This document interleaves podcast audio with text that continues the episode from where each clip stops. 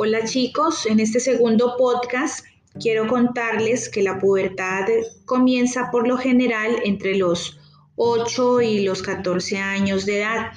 Eh, como vimos en clase, pues esto se debe a una reacción en cadena de producción mm, de las hormonas del hipotálamo, a la hipófisis, a las glándulas suprarrenales y a las glándulas sexuales, como lo vimos en la clase.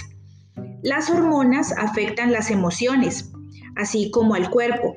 Las súbitas manifestaciones, por ejemplo, de ira, tristeza y lujuria de los adolescentes están provocadas por las hormonas, mm, combinadas con las reacciones de las demás personas ante el cuerpo cambiante eh, del puber. Muchos factores, mm, incluidos los genes, la grasa corporal y el estrés, afectan el inicio de la pubertad especialmente en las niñas.